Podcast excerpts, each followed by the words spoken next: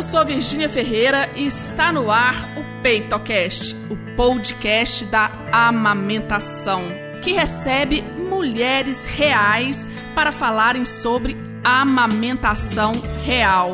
Então, vem com a gente para conhecer a história de hoje.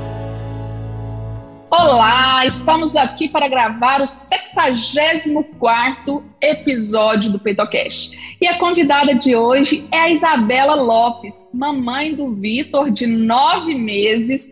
A Isabela, ela é química e pesquisadora e mora aqui em Belo Horizonte. Isabela, muito, muito obrigada por ter aceito o convite. É, fique à vontade eu fiquei muito feliz mesmo de ter aceito o convite de contar aqui sua história. É, eu que agradeço, né, Virginia? Para mim é uma honra estar aqui, acho que ser escolhida para contar minha história, que né, não sei se tem algo diferente, mas se puder ajudar algumas pessoas, eu já fico muito feliz. Né, e poder compartilhar, assim como a gente também ouve de outras mães, sem julgamentos, é, todos os tipos de história, diferente da nossa, e isso é muito legal. Então, eu agradeço aí pelo convite. Isabela, Conta pra gente, então pode ficar totalmente à vontade aí. Conta pra gente como que foi durante a gravidez, você já pensou na amamentação? Quando que foi que você começou a pensar aí ou não? Deixou para pensar depois? Como que foi a questão da amamentação na sua vida? Tá, bom, acho que na, na, durante a minha gravidez eu pensava sobre a amamentação. Hoje está muito mais aberta a discussão sobre a dificuldade que é amamentar, né? Eu acho que hoje muito mais as mulheres que procuram se informar, é, a gente encontra realmente muitos relatos, né, na internet de mulheres que têm muita dificuldade no início, sobre a questão de ferir o seio, da pega correta, que você só consegue descobrir ali depois que o bebê nasce. Então, se você procura informações, você já vai né, para o parto sabendo que pode ser que não seja tão fácil Pode ser que flua, mas que isso é a minoria né, das mulheres que conseguem simplesmente no início já conseguir amamentar. Então eu tinha muito essa consciência né, sobre isso. Eu procurei ler muitas coisas, mas o que eu fiz foi assim ter a consciência de que existiam consultoras, né, é, de amamentação, e se eu tivesse qualquer dificuldade, eu iria contratar uma. Então, era esse, esse pensamento que eu tinha. Eu sabia que eu poderia me preparar antes, mas a gravidez é aquela chuva de coisas que a gente fica pensando e tentando se preparar. É o enxoval, é o parto, é a, até o top que você vai vestir no dia do parto, você tem que se preocupar hoje em dia. Então, é, eu acho que eu não, eu não quis contratar antes, mas eu estava preparada e tinha é, referências para se caso eu precisasse, eu contratasse. Então, antes, na, durante a gravidez foi isso. Eu li algumas coisas, li alguns livros, assisti alguns vídeos, vi sobre a questão de pega, mas eu sabia que eu precisava viver aquilo na hora que o Vitor nascesse. E aí, depois que eu tive o Vitor, o Vitor nasceu de cesárea, né? Foi um, um, plano, foi diferente um pouco do que eu quis, do que eu planejei durante a gravidez, mas foi o melhor, né? Hoje eu tenho certeza disso. E foi uma cesárea humanizada, e logo que ele né, saiu de dentro de mim, que, a, que a, a médica tirou ele de dentro da minha barriga, ele já fez o aleitamento, já pude amamentar. Então ele já pegou ali na hora, tanta emoção que a gente nem sente nada, a gente fica só feliz de que o bebê tá ali. E aí ele foi para o quarto comigo, né? A gente ficou dois dias no hospital e durante esse período é aquela coisa, a médica indica, livre demanda, o bebê chora, o bebê, né, de, de, no mínimo de três em três horas ele tem que mamar. Então no hospital ele estava ali mamando, né? E aí, ah, é o colostro, né? Ainda é diferente, o leite ainda vai descer, o meu seio estava um tamanho maior do que eu, eu costumava, mas isso na gravidez já era, eu já observava. E aí, é, no segundo dia, quando eu estava indo para casa, quando eu acordei, meu peito estava muito grande. Mas assim, grande, quando eu falo grande, só quem viu, e a Virgínia viu, né? E quem me conhecia antes, é, consegue entender o quão grande ele estava, né? Então, eu, é, ele estava muito em cima, o leite estava descendo, estava começando a descer, então ficou muito duro mesmo e muito em cima é, e muito dolorido e começou a machucar, porque eu já estava alimentando muito direto, né? Então começou a me machucar um pouco, estava um pouco ferido, estava dolorido. E aí, na, na época, eu lembro que a, a médica me falou: pede para as enfermeiras te ajudarem quando elas forem no quarto, para elas te mostrarem, para elas te ajudarem na pega. E aí eu tava já quase indo embora, a gente tava arrumando as coisas, eu mostrei para ela, falei que tava, ela me perguntou para uma das enfermeiras, ela me perguntou como que eu tava, eu mostrei para ela. Aí eu lembro assim, que quando ela olhou meu peito, ela abriu o olho desse tamanho assim e me perguntou: "Você tem silicone, né?" Aí eu falei: "Não, não tem". Ela falou assim: "Meu Deus, eu nunca vi um peito tão grande na minha vida". Aí aquilo me apavorou, porque eu falei, gente, você é uma enfermeira que tá vendo isso todos os dias, que tem mulher aqui, né, tendo filho todos os dias, tá me falando isso, então aí, o negócio é catastrófico. Aí na, na, depois a minha obstetra foi me dar alta na época, né? E eu, ela, eu falei, falei, nossa, Rana, eu preciso, eu acho, de uma consultora, você, você pode me indicar? E aí ela falou da Virgínia, né? E foi aí que eu entrei em contato com a Virgínia. Então, assim que eu cheguei em casa, eu já estava decidida que eu ia contratar uma consultora, porque realmente estava uma coisa surreal e estava muito difícil dele pegar. Antes estava mais fácil, porque como estava muito grande, muito duro o meu peito, estava muito difícil. E essa enfermeira no hospital, ela me falou: você tem que tirar você tem que tirar o máximo que você conseguir. Tira com a mão mesmo. É, e ela me deu um copinho, eu lembro daqueles copinhos, ela me deu uns quatro copinhos assim, falou, vai tentando tirar. E aí aqui em casa eu tinha ganhado de uma amiga minha uma, uma bombinha manual e aquela automática. Né? E eu preferi, quando eu fui testar, eu preferi a manual. Para mim funcionou super bem, eu achava que era mais rápido e eu tinha muito mesmo, saía muito leite. E aí eu mandei uma mensagem para Virginia e falei, Virginia, eu preciso muito de ajuda. E na época eu lembro que ela falou, não, eu não posso hoje e tal. Eu falei, olha, eu tirei isso daqui em tanto tempo e mandei a foto assim da bombinha com aquele cheia de leite, né? E aí eu falei, é, eu tô tirando isso muito rápido. Aí eu lembro que, ela, que você falou, Virginia, não tira, para de tirar, não tira mais. Aí eu, eu falei, poxa, mas a enfermeira mandou eu tirar, eu tá, tá me machucando, então eu já comecei a ficar confusa. E eu falei, é, é, você falou, só posso amanhã. Eu falei, nossa, só amanhã, será que você não consegue me encaixar hoje? Aí você falou, ah, eu consigo ir de noite. Aí eu falei, tudo bem, para mim tá ótimo, pode vir de noite. Aí eu lembro de você chegar aqui em casa, ficamos é, acho que quase duas horas lá no quarto, você me mostrando, junto com o Vitor, né, me mostrando como que eu tinha que fazer é, pega de um lado, pega do outro, me explicou a questão da importância de revezar os seios. E aí você falou sobre o diagnóstico da, da, da hiperlactação. Mas eu lembro que você me falou, calma, né? Vamos avaliar primeiro, o seu leite ainda está descendo, né? Você está em apojadura, é, vamos esperar descer e aí depois a gente avalie realmente dar o diagnóstico se é ou se não é. Não vamos pensar nisso por enquanto, vamos esperar essa estabilização, seu leite ainda está descendo. Aí eu falei, tudo bem. E aí eu lembro que você pediu, é, chamou o Marcelo, né, para me ajudar. E aí nessa primeira noite, nessa primeira madrugada, o Vitor mamava duas vezes por noite, ou três vezes no máximo. Eu acho que ele mamou duas vezes essa noite. É, eu lembro que eu precisava segurar o meu peito e o Marcelo precisava segurar a cabeça dele, porque eu não conseguia fazer as duas coisas, de tão grande que estava. E assim, quando um, um seio, quando você tá amamentando né, num seio, o outro jorrava leite. Tinha muito, porque tinha muito leite. Estava saindo assim, era gotas e gotas, e meu pijama ficava molhado. Eu lembro de ter que colocar fralda sobre ele, assim, sobre o corpo dele, senão ele ficava todo molhado também, porque saía muito leite do outro seio. Então, é, foi, esse foi a primeira, a primeira noite, mas eu lembro de, e também lembro uma coisa que me marcou era que você falava, você precisa descansar, você precisa relaxar, porque senão isso pode ser pior. Então, foi uma noite que eu acordei, consegui amamentar, mas eu também priorizei descansar, porque eu tinha acabado de chegar do hospital, era o primeiro dia, né, era o primeiro dia com ele, já tinha todo o estresse de, de adaptação, de olhar para aquele bebê e falar, e agora, o que eu faço? Aí eu, eu lembro que amamentei, acordei no outro dia e já senti que já estava melhor.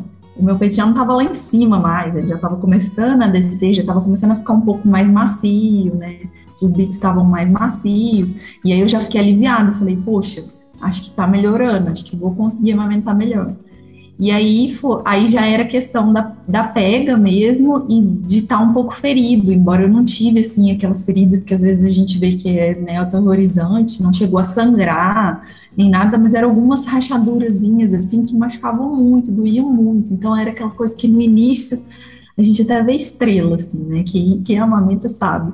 E aí depois dava uma estabilizada, mas era uma coisa que me machucava, me doía. E aí, acho que três dias ou uma semana depois, né, eu fui no consultório para a gente fazer o retorno. né? E você olhou e falou: vamos fazer o laser para te ajudar, porque o laser também não é indicado em todos os casos e toda hora. Você precisa corrigir porque está causando essa, né, esses machucados. Então vamos corrigir essa pega aí. Eu lembro da gente ficar uma hora no consultório de novo, né? Você vendo o Vitor mamar, é, já tinha analisado a língua dele, tudo, tava vendo se estava tudo certo. Eu lembro de você falar, não, ele tá ótimo, ele tá mamando. E uma coisa assim engraçada, o Vitor não perdeu nenhum peso, né? Nenhuma grama. Ele não emagreceu nada. Desde o dia que ele nasceu, ele só ganhou peso. Também, né? Com aquele tanto de leite, o tanto que ele sugava, ele conseguia sugar muito bem, sabe? Eu sentia, eu sentia o meu peito esvaziando quando ele, quando ele mamava, sabe? Então, ele não emagreceu nada e também porque eu consegui, né? A gente conseguiu juntas ir adequando, ir ajustando aquilo. Então, para mim foi super importante esse apoio, porque se a gente não tem, né? é, ninguém para guiar a gente nesse sentido, é, a gente realmente fica perdido. E você vai ver, às vezes você busca no Google, né? A gente tem mania de digitar no Google lá e o Google manda, de repente, você ir debaixo do chuveiro e ficar na água quente.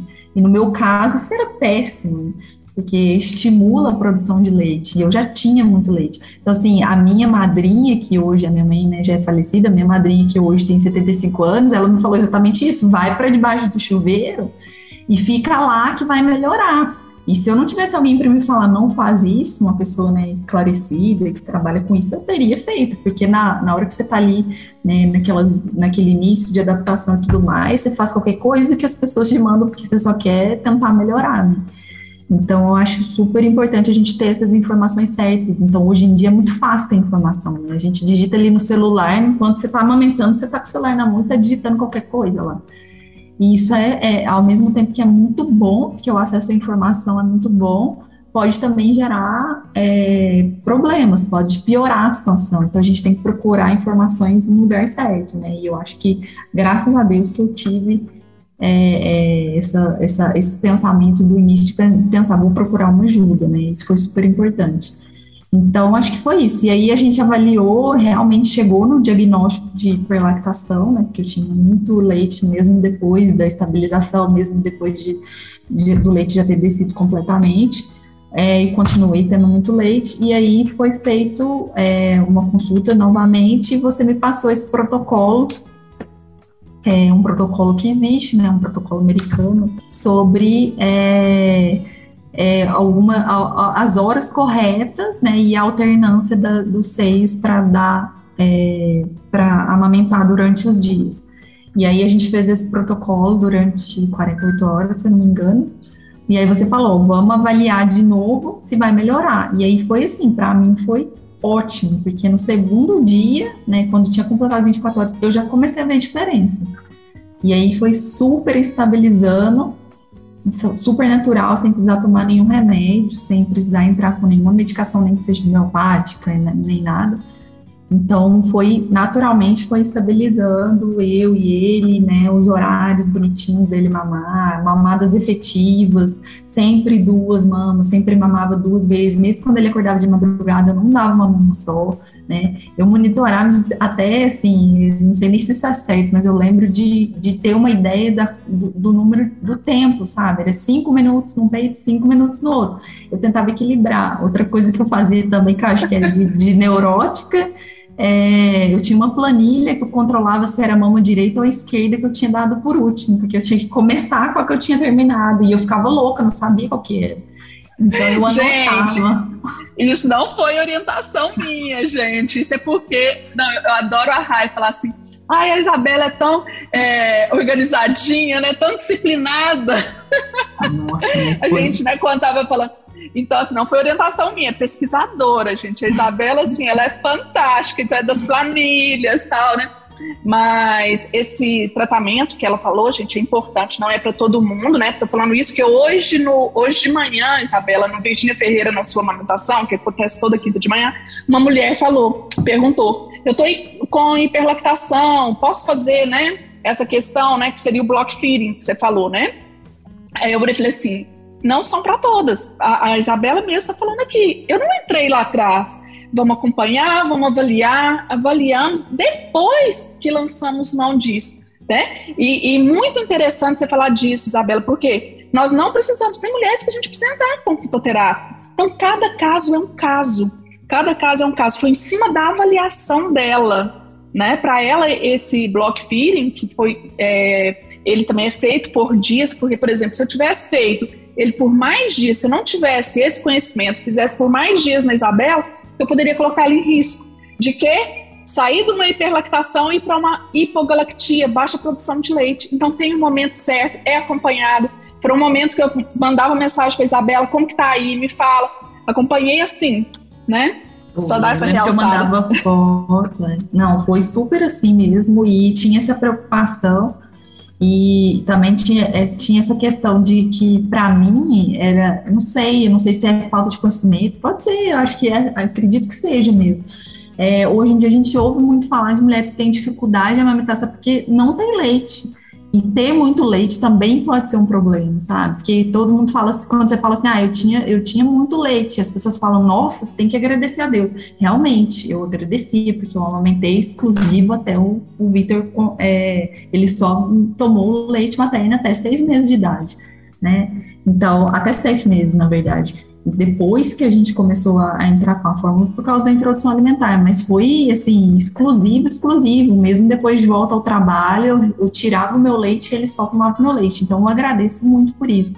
Hoje eu sei que faz total diferença para a saúde dele, agora com Covid, ele pôde mamar depois que eu tomei a vacina, então isso foi muito bom também, eu fico, me sinto privilegiado por isso, mas machuca também, pode machucar, também pode ser difícil, sabe, não é só é, tudo que é em excesso, tudo que é desequilibrado, é, não é bom, e ainda mais nessa fase da vida, né, que a gente já está completamente desequilibrado, já, tá, já tem hormônio, já tem falta de sono, já tem, né, todas as emoções que a gente tem que lidar, de estar tá conhecendo a vida de mãe e ainda tem que lidar com isso.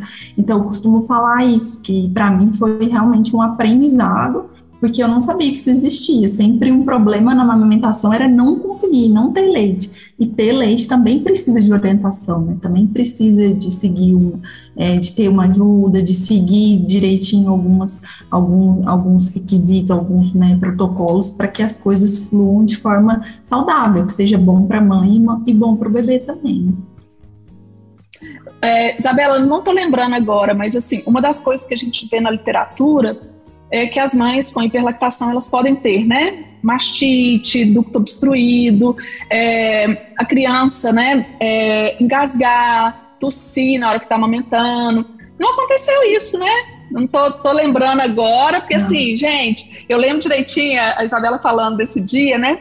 Eu estava para viajar, entrando de férias, e na hora que ela me mandou, sensibilizou mesmo, porque assim, eu falo que as mães sabem sensibilizar uma consultora, né? Ela mandou, mandou a foto. Eu falei assim: ó, só posso à noite. Mas eu tava prestes. Eu lembro que o retorno, é, não sei se foi seu retorno, foi na segunda-feira ou dia, e eu viajava no outro dia. Isso, então, isso mesmo. mas deu tempo, deu tudo certo, né? É, eu não é. tive, eu não tive, Virginia, mastite, não tive nenhuma informação Nada, não tive nada. A única coisa que foi uma das coisas que ajudou até no diagnóstico da hiperlactação era que realmente no início o Vitor engasgava muito. Mas depois que estabilizou, nunca mais. Ele não engasgou mais, sabe? Então foi, foi super importante também. Então foi uma das coisas que a gente via ali que, que também não estava legal, porque o fluxo estava muito alto. E aí você me passou aquelas orientações de segurar, ao invés né, de apertar o seio para ajudar a sair mais, eu precisava segurar algumas vezes para ajudar ele para ir mais devagar, porque até hoje ele é desesperado.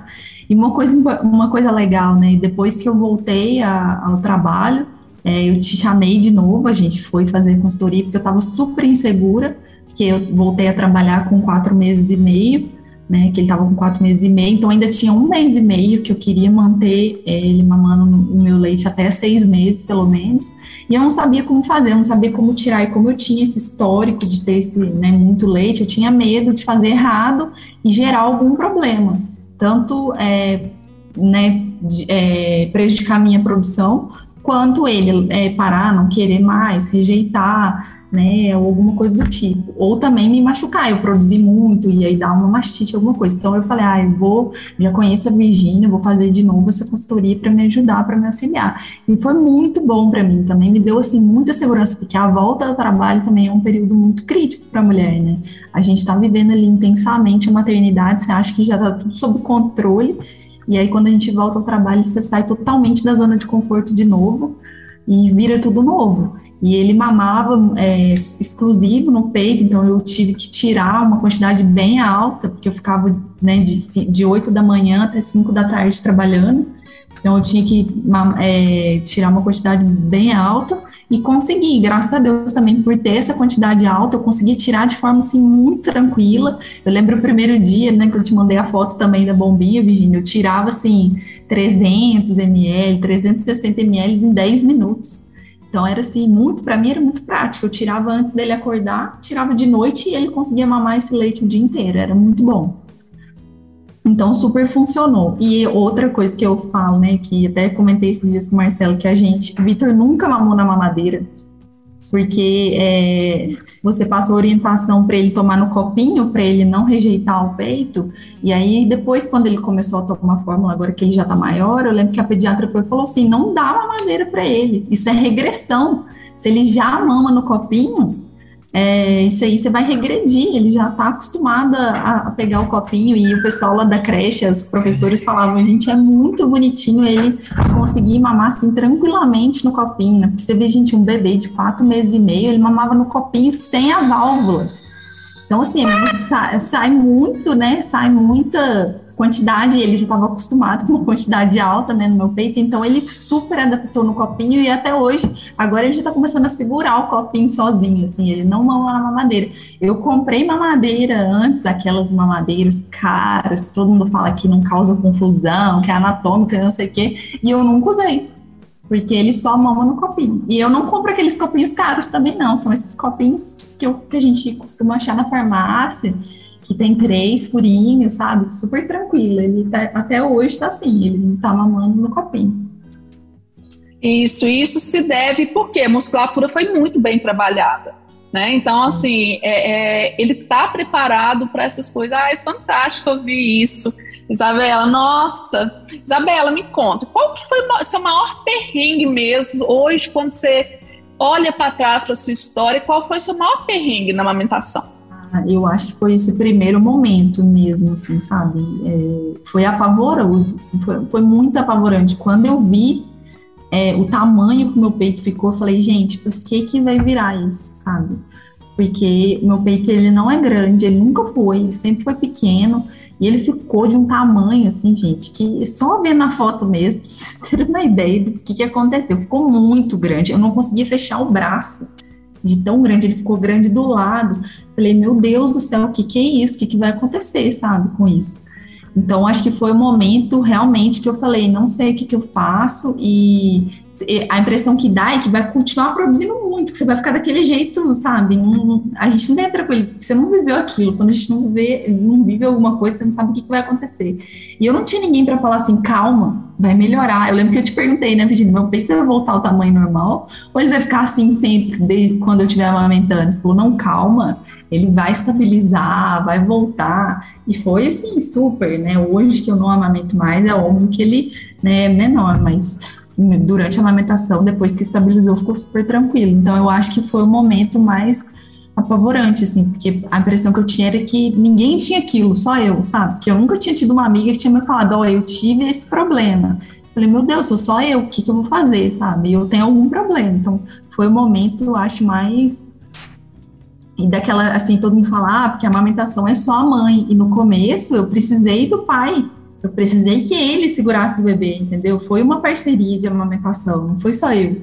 Então, é, foi, foi todo um conjunto de coisas que contribuíram ali, lógico, muito, assim, agradeço muito, sempre falo isso, que você fez toda a diferença, Virginia. Você e a Rayana são são, ela sabe disso também. Eu sou fã porque vocês me ajudaram muito, foram essenciais mesmo na minha. E são até hoje, eu levo aprendizado até hoje de tudo que eu aprendi. E realmente eu quero saber, e vocês explicam sabe? Vocês explicam o porquê, vocês dão referências. Para mim, isso foi muito importante, de fazer sentido, sabe? As coisas faziam sentido. E nesse momento, para mim, foi muito importante. Então, acho que esse começo realmente foi o mais pavoroso. A, a, parada, igual eu te contei, né, que eu parei agora, o Vitor não mama mais no peito, e, e, foi uma decisão super tranquila que eu tomei. É, foi, foi foi tranquilo, não, não, não fez ele sofrer e eu também não sofri. Então, essa parada foi super natural, justamente porque eu tinha controle da alimentação, eu sabia como que era, eu fui preparando ele aos poucos para isso, sabe? A alimentação dele estava boa, ele primeiro é, diminuiu a, a, a, amamentação e depois ele foi diminuindo gradativo. Então, o conhecimento que eu tive no começo com vocês foi essencial para que depois eu conseguisse levar isso de forma mais leve. Então, assim, eu sou uma pessoa que tive é, é, um aprendizado inicial super grande, mas depois foi super tranquilo para mim amamentar, sabe? Não tive grandes problemas. Foi um, uma, um case de sucesso, eu acho. De muito sucesso. E assim, eu agradeço, né, assim, o reconhecimento, mas saiba que o mérito é todo seu, do Vitor, do Marcelo, que nós orientamos, mas quem está ali, ó, né? Como se diz, cada mamada são vocês. E outra pergunta. É, Isabela, hoje, quando você ouve a palavra amamentação, o que, que você pensa? Olha, eu acho que é conexão, com certeza, é uma, não é só alimentar, né? Eu acho que é esse início, as pessoas costumam, acho que você é meio polêmica nessa fala aí, mas as pessoas costumam falar que a mãe ela tem uma conexão com o bebê desde que ele está na barriga. É óbvio, né, que isso é maior do que o pai, que o pai só vê a criança, a gente sente o bebê crescendo e tudo mais. Mas a verdade é que isso vai se tornando muito maior e muito mais, mais forte depois que o bebê nasce. Né? Eu não era o tipo de mãe que conversava com o bebê na barriga. Eu não conseguia, eu achava estranho. E a, agora a amamentação, ela é uma conexão, porque realmente, né, igual eu falei, no começo eu precisei mesmo do Marcelo, mas depois era eu e ele, principalmente no início, quando ainda mama muito de madrugada, né, duas, três vezes. Então é aquele momento que você tá com o bebê, sabe? É doação, é muita doação e conexão, sabe? É uma, é uma doação para ter conexão. Então, hoje é, eu me sinto é, tranquila e, e, com o coração tranquilo de que eu me esforcei no início, mas que valeu a pena, porque hoje eu sei que isso faz toda, total diferença para a saúde dele. Mas eu, eu sei que não é fácil, sabe? Não, não vou falar que é fácil. Então, acho que as duas palavras são essas: doação e conexão. Isabela, e o que, que você deixaria de mensagem, né? Alguma coisa que você gostaria de ter ouvido na gravidez? Ou, ou, no início, e talvez você não tenha ouvido, e quer deixar de mensagem para gestantes mamães que estão nos ouvindo? Ah, eu acho que é, se informe, mas também procure ajuda, sabe? É, e ajuda certa.